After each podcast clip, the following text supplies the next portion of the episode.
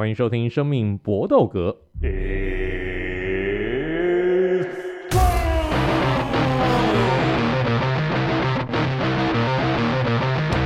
我们的 Podcast 专注在 UFC 综合格斗上面。那先祝大家二零二三年哦，希望大家这这一年呢都过得很愉快、很平安、很顺利。然后二零二四年大家一切顺顺利利。大家听到的时候，应该二零二三年都快要过完了。然后我们录音的这天呢，我们是在耶诞节，就是二十五号当天晚上录音的。在这边呢，也希望大家耶诞节这个都过得很愉快、很平安。那我们今天的好朋友呢，仍然是这个 Eric。Eric，听说你最近这个听到一昔日的公司最近遭遇到相当多的一个变故，内心不禁一阵暗爽。哈哈哈好呀，就是要是怎么说？看到你过得不好，我就我就，我就放心了。其实其实也不至于啦，就是觉得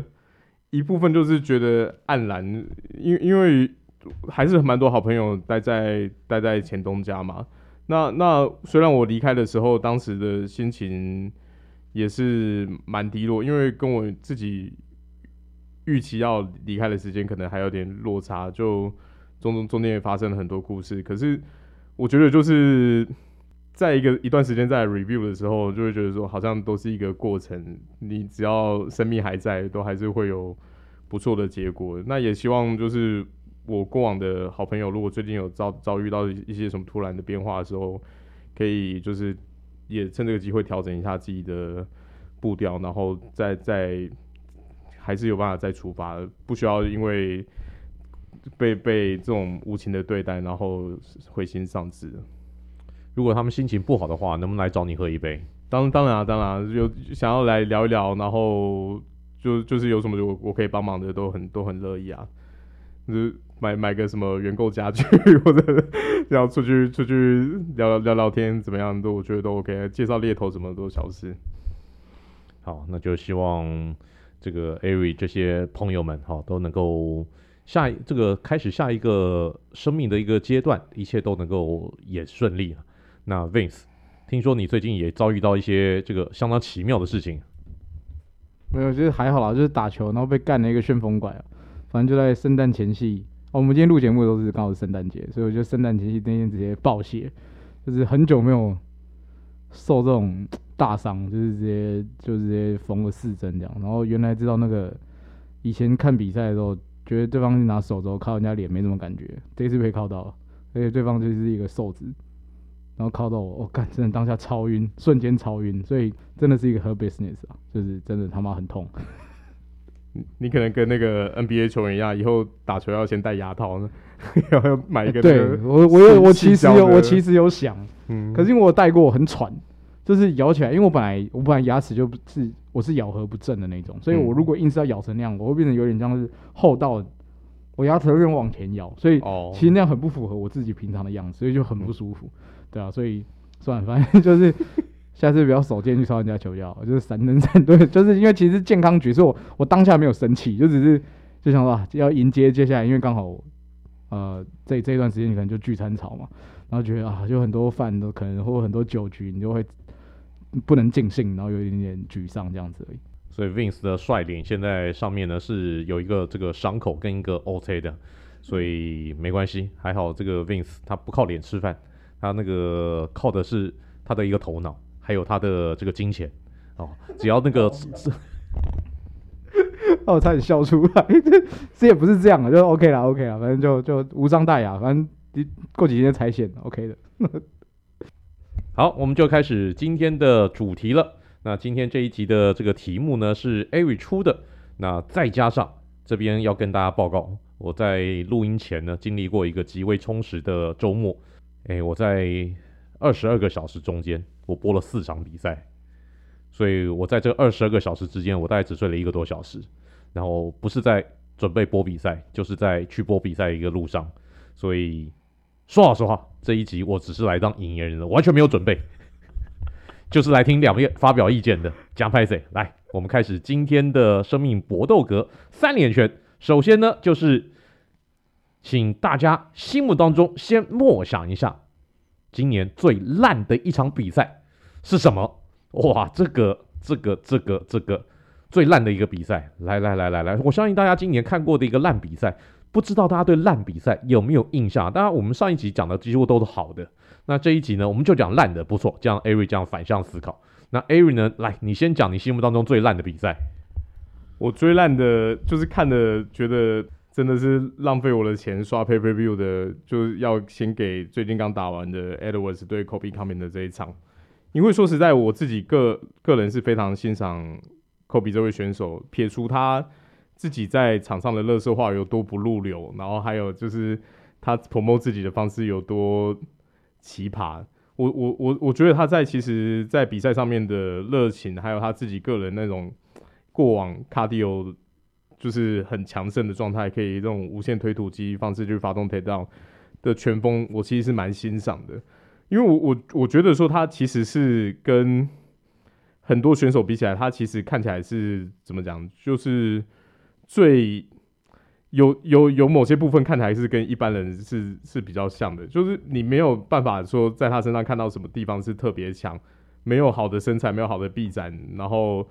他就是靠，因为你 cardio 这个东西，就是你基本上每个人虽然有先天的上限，可是你只要肯花心思、肯花心力去调整，然后下苦功，你每个人都可以把自己的 cardio 提升到一个境界。就不然你就不会看到说这么多人就是在跑马拉松之类的运动。所以我觉得我我很佩服他，为了就从脚力开始，然后再到 N A 这一路上，呃，非常非常的 hard working 这种劳工楷模的感觉。可是这场比赛真的是让我非常非常非常的失望，因为我觉得他这场不知道真的是因为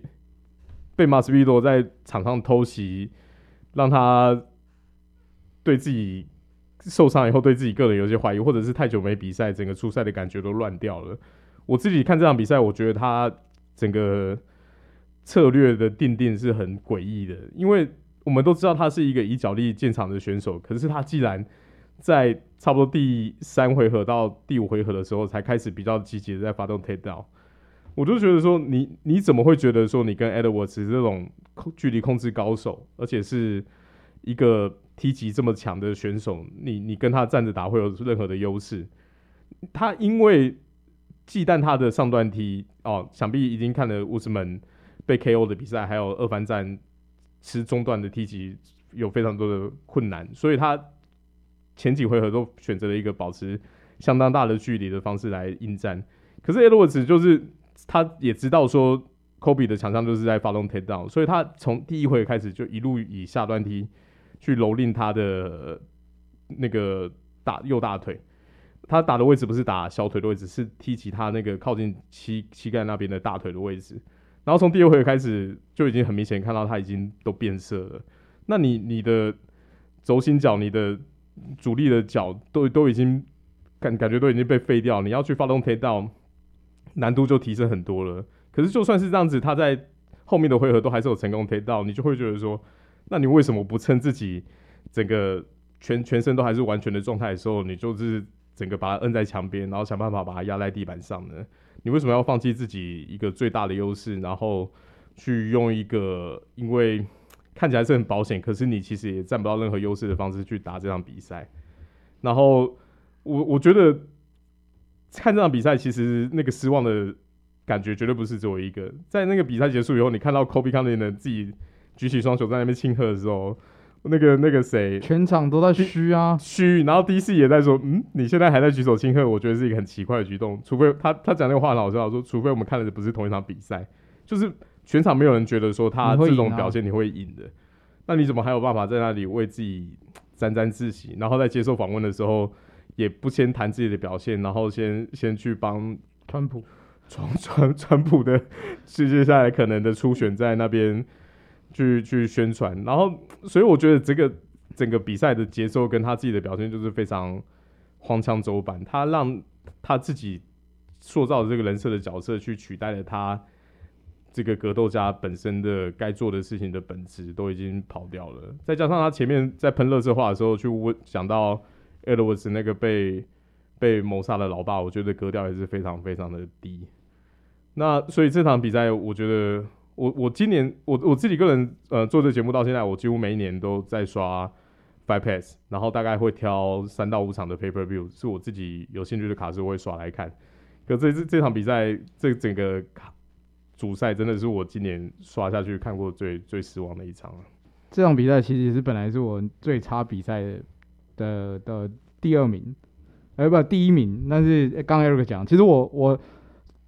大概九十九趴认同了，除了他喷 Edwards 那一趴，我觉得还好，因为他就是这样子的人。只是我觉得他的表现没有对得起他这样的人设，就是太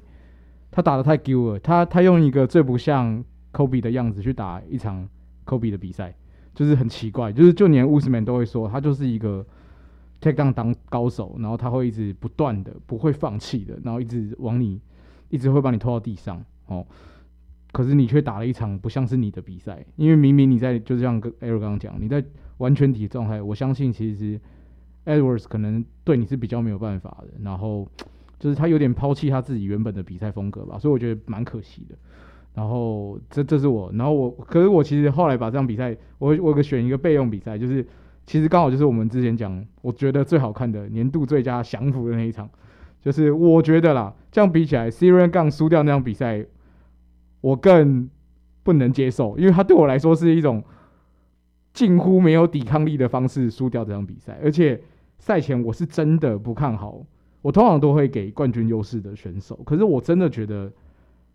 Jon Jones 太久没有打比赛，就是你怎么可能会打一个现在还在就是正值竞技巅峰的一个选手？我一直觉得这件事情很很很怀疑，因为练习不比真正竞技比赛就是。练习的选对，你在跟对方对练，你终究还是会留手，因为你怕把对方弄受伤，所以你就永远都没有办法去试探到那个界限。所以那场比赛是真的，我我真的当下看完会觉得干杀小啦，就是而且那个就当然我在年度最佳降服的时候，我说骨骨头可能是 Jon Jones 独骨可能是真的切到也很赞的把位，可是在我看起来就是这个杠是完完全全就是下巴好像被。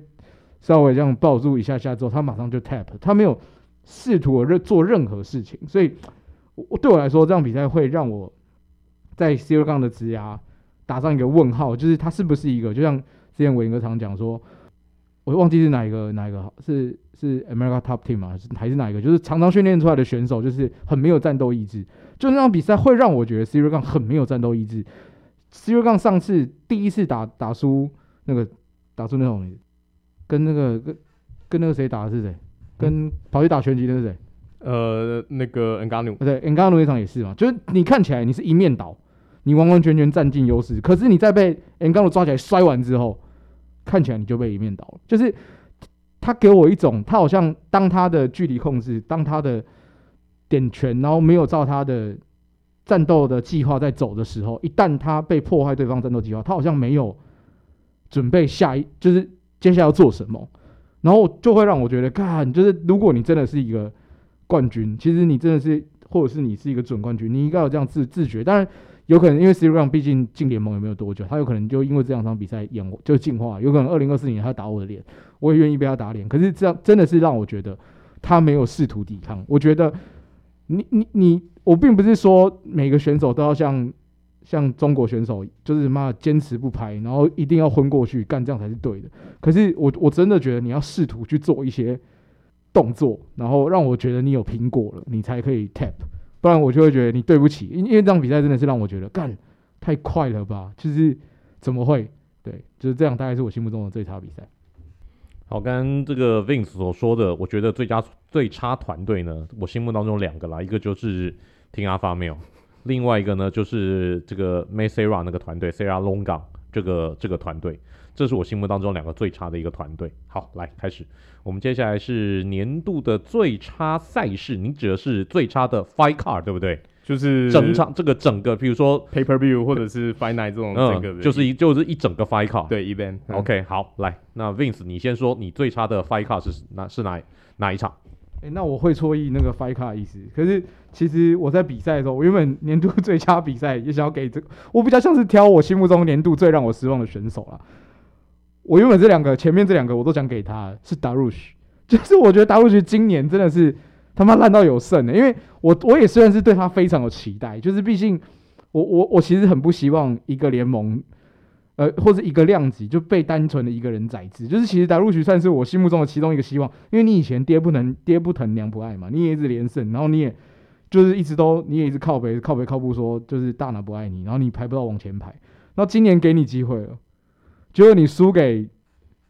那个奥师傅，干第一回合再见，那第二场也是一样，第一回合第二一回合就再见，而且都是被 KO 哎、我我觉得我很不能接受是达鲁许是我们都知道你。在地板上可能是超强的选手，可是除此之外，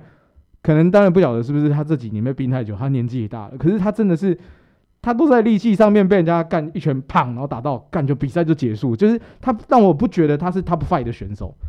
就是这一点是让我很难接受。然后也是莫名其妙，你先输给 Olivera，我会觉得好，那 Olivera 太强，毕竟他原本是冠军级的选手。可是第二场呢？What the fuck？就是大家都会觉得这一场你应该要回血吧。就你还是一样，就第一回合输掉。其实打入血算让我就是有点失望。我现在就是我坦白说，我找不到这个量级有任何人碰到小小鹰的时候，你是你你现在会让我心里没有希望说干你你是很有机会的。包含因为我我我们只能去期待 Olivera 以外的人嘛。那可是其他的人现在目前就是混战的嘛。刚才还是可能是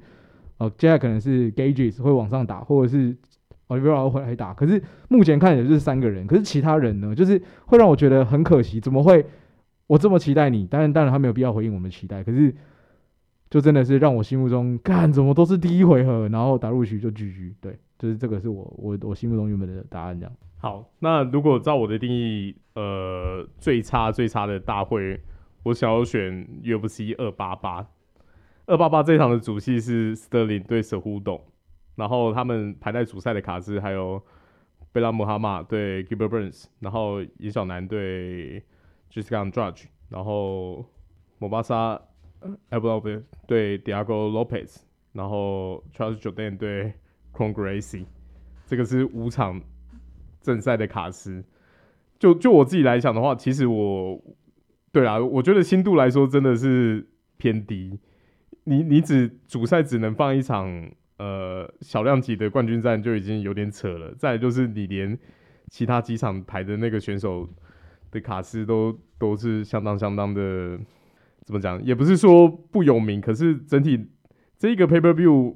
我我也有刷，然后看完以后也是觉得哦，真的是累啊，想睡。因为这五场正赛只有严严小南对 Jessica a n d r 是有一个 KO，既然是出现在女生的比赛，其他的比赛全部都是。打到打到结束靠判定的，那然后酒店本来是一个我也蛮看好的加拿大选手，他的那个招牌动作就是那个斯巴达踢嘛，非常非常帅气。然后打空格雷西那种基本上没有什么战力能力的选手，就你你听他的 last name 就知道了。对啊，格格雷西家族的现在第第三代还第四代，他应该第四代，对第四代。然后也是打的超级超级超级沉沉闷。那所以这这整场 Pay Per View 的连冠军战，Cejudo 对 Sterling，我觉得 Sterling 又是走他一一一一一向的那一种控分型的打法，然后就是那 Cejudo 你就会觉得说，其实也也蛮尽力的，可是你身材的劣势就在那边，然后脚力也没办法像以前发挥的这么样的完整，然后所以这整场比大会看下来，我就觉得记忆点啊，整个 highlight 都是比较比较少的。然后，所以其其实最后在发那个赛后殊荣的时候也是这样，他他的 five of nine 就是 evolve 对那一场，然后 Performance of nine 只有给呃严小南跟 Matt Frevola，这也看得出来说白大拿官方对对这这些选手的表现都觉得说你在那 pass 啊，因为因为以以现在发红包的习惯，你很少只看到说呃 five Five of nine 跟 Performance of nine 只会选。四个人出来发，通常会都会五个到六个左右，所以我觉得这场比赛是算是我今年就是卡司，然后整体表现都非常非常差劲的一场 pay per view。好，讲完比赛，那我们接下来裁判也是比赛的一部分，所以年度最差的判决。这个就有意思了，这个题目我们好像之前从来没有讲过。我们当然有讲过史上最佳最差的一个判决，但我们好像没有在年度检讨的时候呢来讲最差判决。那 Ari，你你你心目当中呢？我今年看的觉得最差判决就是 UFC Fight Night Grasso 对 s u b c h e n k o 第二场。那 Big Still 对，就是最后判分的时候，因为其实 Grasso 这一场是用一个分歧的平手，然后保住腰带。那我对于有办法判出四十七比四十七平手那个裁判，真的是非常了不起，非常非常的 就是满头问号。到底怎么样会打出这种分数啊？你你怎么样会五个回合的比赛，然后打出四十比七比四十七平手？尤其是整场比赛的的两位选手这么样的尽力表现，来来回回，然后 Shevchenko 在在整体的控制时间跟打击上面都占优势，打击速度上面都是都占有优势的状况下，你竟然会判出这个一个平手？这个是我 我。我我我应该算是我今年看也是整场比赛大会下来就是最最最最疑惑的一一场算一一个一个判决啦。因为为什么为什么会觉得这个判决是有点有点扯？因为这场比赛其实是呃算是做做做简单来说就是白大拿非常认真想要拓展墨西哥市场，几乎都做的一场主题之夜。那初赛的选手很多。几乎几乎都，呃，每一场的主赛的组合都至少有一位是是拉美的选手，然后你就会觉得说，到底是不是这样子才才会让他 保住腰带？不然以以这两位选手整场表现来说，我我我实在是不不太能理解为什么我可以看到这种平手的比数，然后到最后竟然是用分歧的平手这么戏剧化的方式保住腰带，因为你技术上来说，其实。分歧的平手的意思是说，Grasso 其实也没有赢呢、欸嗯，他 他只是因为平手，然后我继续维持我的腰带，我他也也不是代表他是赢得这场比赛的，所以就是也是我少数在记忆中看到的，怎么讲，防卫战打的数一数二，赢赢的就也就是结果最后算很离奇的啦，对，所以我是是我想要今天今天提的一个最差的判决。这场也是我心目中的最差判决，因为我记得这场比赛赛后其实很多选手都在替，我觉得最好玩的是不止替 Shevchenko 叫屈，其实很多人替 Grasso 叫屈，他们会说其实 Grasso 并没有做错什么事情，问题是出在裁判，因为他说我们大多数人会直觉的觉得，呃，这场比赛是 Grasso 偷走了 s h e r e n k o 的冠军，所以会去骂 Grasso，可是 Cejudo 就有说这不是不不干 Grasso 的事。是他妈裁判，就应该会死一死，要去 K 我们赶这样。他就是他就很凶。然后这场比赛我觉得最好笑的是，呃，不止呃 Cejudo，包含那个吴兴哥。然后其实大多数的男选手看完这场比赛都会觉得，哈，怎么会？因为其实真的就像刚刚 Eri 讲的，不管是在控制时间或者是打击上面，就是你唯一说会判平的，就只有冠军优势。不然你你你其实跟他说从头到尾就是被对方。就是占尽优势了，他没有帮你 KO，可是老实说，就是 Shevchenko 对到 Glasso 这场比赛是占尽优势的，因为就是就是这样，因为你数据跑出来就是就是这样，所以这样比赛是年度最佳判决，我想没有争议。可是我还想再提另外一场是 Maron Vera 对 Corey Sanhagen 那场比赛，那场比赛 Sanhagen 后来当然还是赢了，可是他差点被偷走，因为其中一个裁判判 Vera 赢。就是那样玩是少数大拿出来喷，因为大拿说他看完这场比赛，他跑去尿尿，然后尿完之后，他本来出来，他预期是会听到一一致判定，一致判定，嗯、就他那 split 的时候，然后干你还傻小，就是他就他就说裁判应该去反省，因为他说当然就是 Vera 表现的非常好，他并没有被呃就是他打些他打的很坚韧，干你们也知道美国人讲那一套，就是就讲好听的话，确实他没有把他 KO，可是问题是整场比赛其实 Sandhagen 也是占尽优势。所以你怎么会去判一个占尽优势的比赛，其中一个判给判给那个马龙贝拉赢拿三回合？你他妈是卡到是不是？就是到底哪里来的三回合？就是后面那个三回合都被他拿走，到底为什么？所以其实这场比赛就是也是我们我们之前当然没有讲到最差判决，可是其实我们都一直不断的提到，就是呃会不会在未来会导入一些新的？因为确实就是目前可能 UFC 在很多在裁判的机制上面，他也是被当地的协会绑架。其实为什么大拿会喷自己？喷喷，他其实也不是喷自己人，为什么会喷裁判？因为他没有办法控制裁判，他一定会觉得裁判傻小，对吧、啊？那真的，我觉得就是这这个就是我心目中觉得，哎、欸，这个这场比赛如果到时候判 Vera 赢，概念会暴动吧？就是因为真的太扯了，对吧、啊？所以其实我我觉得这这个这个就是联盟可以再去进步的地方，也许将来会导入我们像之前我们有一集在讲的 PFL，它导入后面那些系统，会不会未来 AI 去帮助多，多加一些 sensor？对啊，对啊，对啊，对啊，就是其实你可以去协助裁判，因为我们裁判是人嘛，裁判一定会有误判，我们我们承认这件事的存在，那我们就是后续去修正，这样就好。我觉得应该要有一些辅助判分的机制，对啊，大概是这样。那我补一下好了，我们这个刚才讲到，这个都是场边的一个边裁。边裁是 USC 没办法控制的，但是站站在铁笼里面那个裁判是 USC 可以选的，像是像像像 Herb Dean 啊，像这个 Margoda 这些人是可以选的。所以呢，有一个裁判不知道大家有没有见过，有没有印象，叫做 Cristononi，就是一个头光光，然后下这个下巴会留这个下巴会留一个那种白色的一个胡子，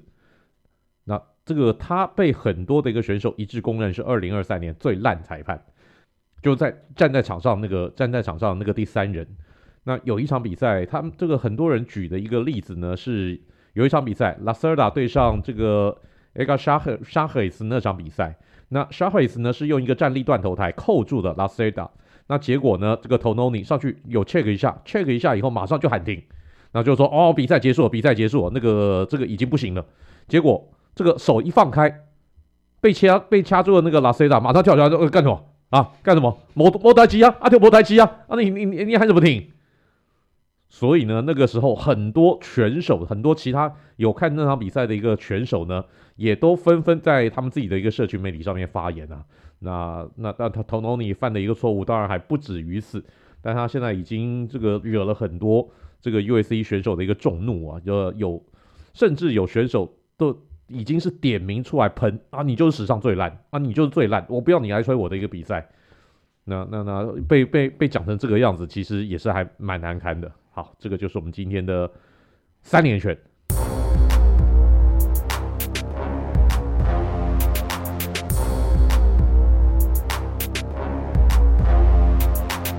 好，我们今天的 USC 小尝试。那我们今年做了这么多场的预测。那 Ari 呢，要很好心的用 AI 来帮我们统计一下，谁是今年的明灯王，谁是今年的东方神秘力量？来，Ari 你揭晓一下。好吧，没有 没有人工智慧，只有工人智慧啦，没有那么高级用 AI。我感觉是我、欸，对，是我自己用那个那个一集一集回去 review，然后把那个结果用 Excel key 出来跑一下统计的。那最后结果，我们今年的明灯王呢，就是统计的结果就是预测。胜率最差的人其实是是我，对，我，我以为是我，不是 不是，我我因为我我我有一场是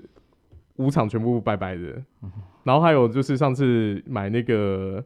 买买买运彩那一场也是是五场只中一场，就是那两次扑街大大降低我的胜率，然后最后统计出来我的那个胜率大概就是五成二五成三。就是略略高于五成一点点，期望值已经很低了。那并且最后算出来的结果大概是呃六成二，然后伟霆哥的结果大概是六六成四，所以跟着伟霆哥买，他爸住别墅。对，这这真的，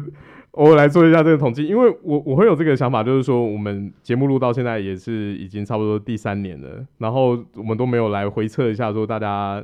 预测的结果。其实，其实我们以后应该养成一个习惯，就是在预测的时候先把那个表格做起来，然后最后要做 数据分析的时候，好，我们今年开始就可以做了，二零二四开始，对，就不用再回头，因为我我今年在抓 Paper Build 的时候，我看到才傻眼，从二八三到二九六，哇，也是花一点时间在那边，然后在在那边统计结果，嗯、所以如果从一开始就有来算的时候，最后都可以来年度结算，看大家的打击率 是是多少。也是有点趣味啦，因为我们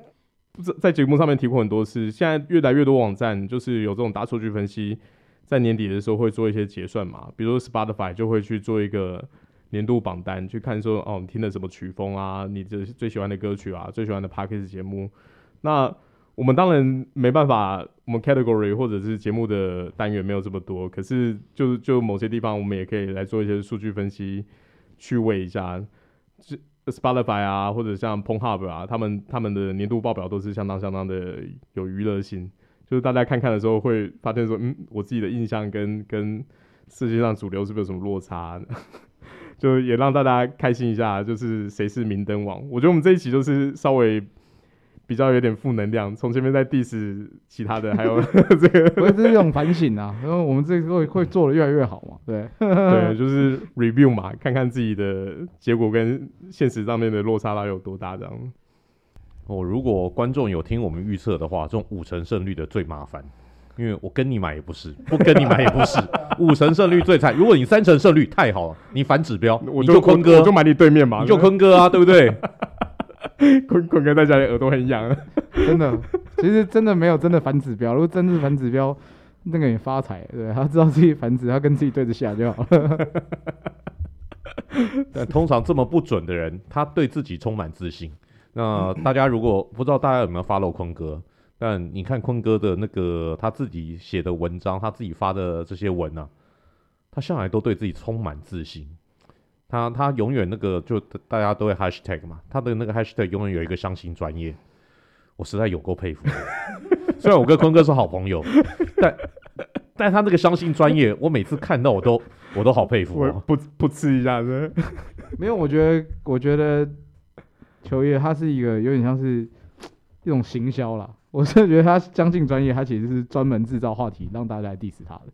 因为这样才会一直有流量啊。老实说是这样子嘛，就是其实这是必要的啦。他他其实不管在讲什么球类，他都讲的他妈让我觉得，看他是跟对方他妈很熟，最好是啊，就是我怎么看也跟你看的不一样，最好是对对。可是我觉得这就是他厉害的地方。对，因为他最近算是被解编嘛，又开始回去未来播一些比赛，然后有时候听到他声音的时候，还是就会觉得说。相当具有娱乐性啊，还不用听到预测什么东西，在听到他的讲评的时候，那个喜感就出来了。对对对。然后他现在解编，他现在那个解封的只有在国内篮球部分了，T one 嘛。对 T one，那 NBA 还是回不去。因为你就只要听到什么灵性啊。就是就是他某些关键空间感、空灵性啊、空间感啊，然后这个这个很有想象力，很有 imagination，就想说干你跟我小，而是打篮球啊，就是你看他这个创意，我想说干人家在打篮球，他妈的关关键字很多哎、欸，他就是很擅长，我觉得一本正经的胡说八道，这算是有经过专业媒体人训练，真的是厉害，真的是厉害。这个就是我们今天的 USC 小常识。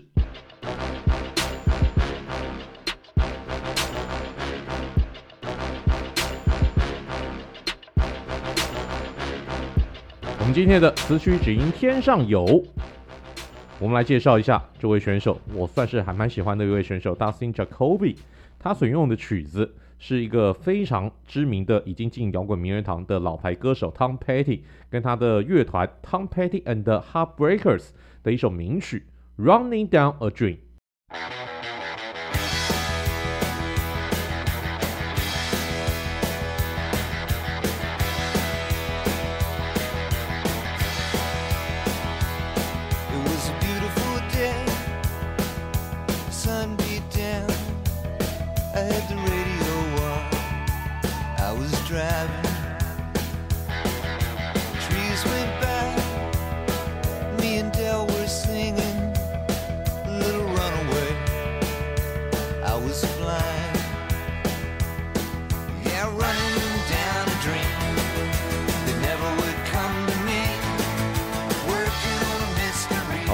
来介绍一下这个老牌歌手跟这首歌。好的，Tom Petty 这个乐手是基本上在八零年代算是非常非常红的一个。他他真的是其实七零年代早期就已经成名，对，七七七八零年代一直都很强。那他在八零年代晚期的时候组了一个很有名的乐团叫 Traveling Wilburys，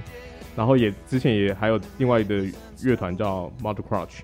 他然后他。个人名义出来以后，然后呃，你你也不是说他算是单飞，他因为他还是有带一个乐团，可是他的名字就是跟乐团是并列，代表说他是在在里面是一个领衔人物的 Heartbreaker，都是有非常多脍炙人口的歌曲。那他是一九五零年出十月二十号出生的，在二零一七年也是因为药物过度使用的引起的心脏麻痹过世。那其实。过世的时候也才六十几岁，相当相当可惜。那他近期当然年轻的一辈的人会看到他又进来大众眼光，近期的大事件，那就是 GTA 六剪辑了他的经典名曲当做预预告的主题曲嘛。那会这样用的原因，其实我觉得也相当合理，因为他自己是就是佛罗里达州出生的艺人，他是佛罗里达 Gainesville 出生，那 Gainesville 就是佛罗里达大学的这个所在地，所以他大概是 Gainesville 最大的名人。对啊，那呃 GTA 六这一代的用的 Vice City 其实就是以迈阿密当做背景的虚拟城市，所以选用他的歌，我觉得也是有一个。自信的情怀在，也是相当相当有趣。但 Gainesville 跟迈阿密这个中间，如果开车的话，要开将近七个小时。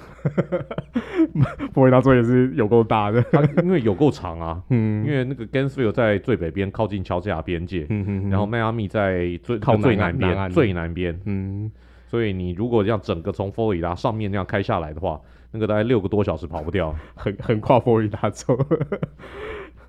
好，那他呃，这这首歌是他跟在，在呃 Heartbreaker 这这一首乐团里面里面算是一首蛮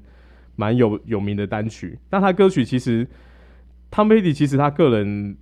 是一个蛮不错的吉他手，而且他在歌曲的编曲的时候，都会常常都是以电吉他跟木吉他交错的方式去做编曲。然后你其实仔细听他的和弦，并没有说特别复杂或怎样，可是他的 riff 也是会。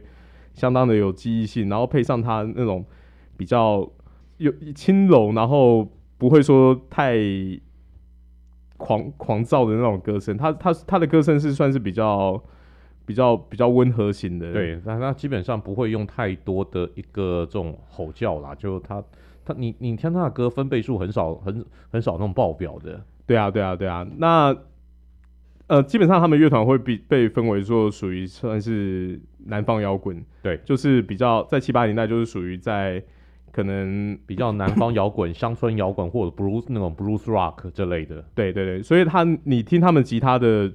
电吉他或者木吉他的曲风都是属于比较舒服的，然后在歌曲里面也是蛮常用口琴啊，然后一些在、呃、就是像那个乡村音乐你会听到的一些乐器，对，那那些元素都在他们歌曲里面很常出现。那那这首歌曲，我觉得比较有趣的就是，现代观众去听这首歌，其实有机会一定要看一下他的 MV。他的 MV 其实完全都不是一个真人的画面，他是用一个呃有点像是迪士尼早期的那种黑黑白动画的画风，然后去呈现一个有点像是《爱丽丝梦游仙境》的那种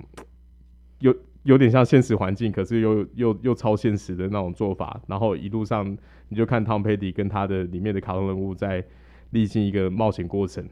然后再配上他那个歌曲，其实我觉得看起来又有点那种迷幻的感觉，还蛮蛮有趣的。这个 MV 也许没有那么有名，但类似的东西、嗯、最有名的是阿哈的那个 Take On Me，也是八零年代的民团啊。对，然后那个那个 N N N V 的风格也是，嗯，对啊，那。他们的歌基本上，他的经典单曲真的真的非常非常多，包括这一首歌，也是你可能不知道谁唱的，可是你一听到这首歌，你就会马上那种八零年代感，跟就是那个年代的经典名曲的编曲跟跟唱腔，就完全是一个时代的记忆。那也很开心，他现在因为这种 GTA 六大 IP，然后也有选手选用他的歌，慢慢的他又回到大众的视野，因为他他的经典真的非常非常多。那我觉得有兴趣观众都可以去找来听听看他，因为他你看他，我们刚才介绍他的个人经历就知道，他是一个非常非常有才华的。他的演演艺生涯除了说音乐呃歌手，他也是演员，然后也是就是做过超多 side project，跟非常非常多人 feature 过。没错，而且他也帮很多人制作过唱片，也帮很多人写过歌。对，就是真的是一个算是蛮全才的艺人。那也很可惜，最后因为 OD 过世。那其实他一直都到他过世前，他都还一直都在做巡回演出。他他在 live 的演出的功力是相当相当的厉害的，就是从从年轻一路巡回到晚。就我其实很佩服这种有办法忍受这种生涯，在在那巴士上面让美美国到处这样跑的。其实其实他真的是一个很经经典的艺人，希望大家有机会可以多看看他的，听听看他的歌。那 Vince 呢？听了这首歌有什么感想？我不晓得他的他的故事有这么精彩，就是光听这首歌不会有想到他会是一个 OD 过世的艺人呢、啊。因为他的他这首歌其实是 蛮正向，就是在追求梦想嘛。就是我觉得对于一个选手来说，蛮蛮像是一个选手会出来的，就是拿来用的出场乐，就是可是就不是咒人咒人去死啊，我要跟你输赢啊的那种歌词嘛。他歌词就是他在他在追求，就是感觉很正能量啊，然后节奏也虽然说摇滚乐，但是并不是那种啊嘶吼，就像刚刚讲的，他就是比较轻快一点，然后词也没有很派啊，词就是他就是想要追求胜利嘛，可能是冠军，然后是一个对我来说是相对于起来比较。轻松一点摇滚乐，所以跟他刚刚 跟 Eric 讲的那个故事，对我来说有点冲突。就是他的他的生活好像比较哈扣，但是这首歌并没有这么哈扣，就是嗯，就是劝人追求梦想的一首歌，很适合拿来当出场乐。大概是这样。哦，Tom Petty 真的写过很多那个名曲。早零早期的时候呢，他的歌也许就比较会比较冗长，然后比较呃比较难入耳，但是后来。他到了真正进入到这种真正属于流行音乐的那种境界的时候，他其实写出过很多脍炙人口的一个名曲。大家没关系哦，你在那个 YouTube 上面或者这个谷歌上面，这个一打 Tom Petty，T 这个 Tom 就就就就那个 Tom，Petty 是 P E T T Y，大家应该是马上就出现一狗票他的这个名曲，大家都可以来听听看。这个就是我们今天的词曲只应天上有。那这一集也是我们二零二三年的最后一集了。我们下一次再见的时候呢，就是二零二四年了。在这边先祝大家二零二四年一切顺利，一切平安。来，到了说再见的时候了，Eric，See you next time，Vince，大家拜拜，Good fight and good night，See you next year。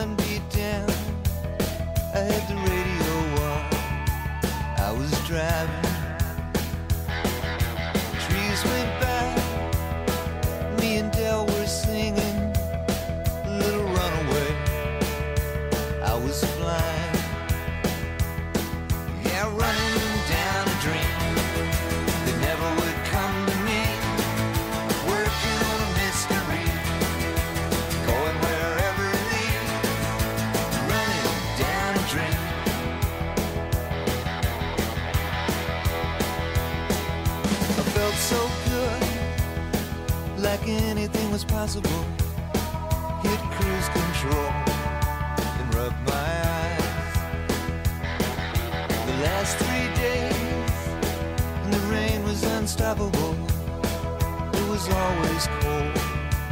no sunshine.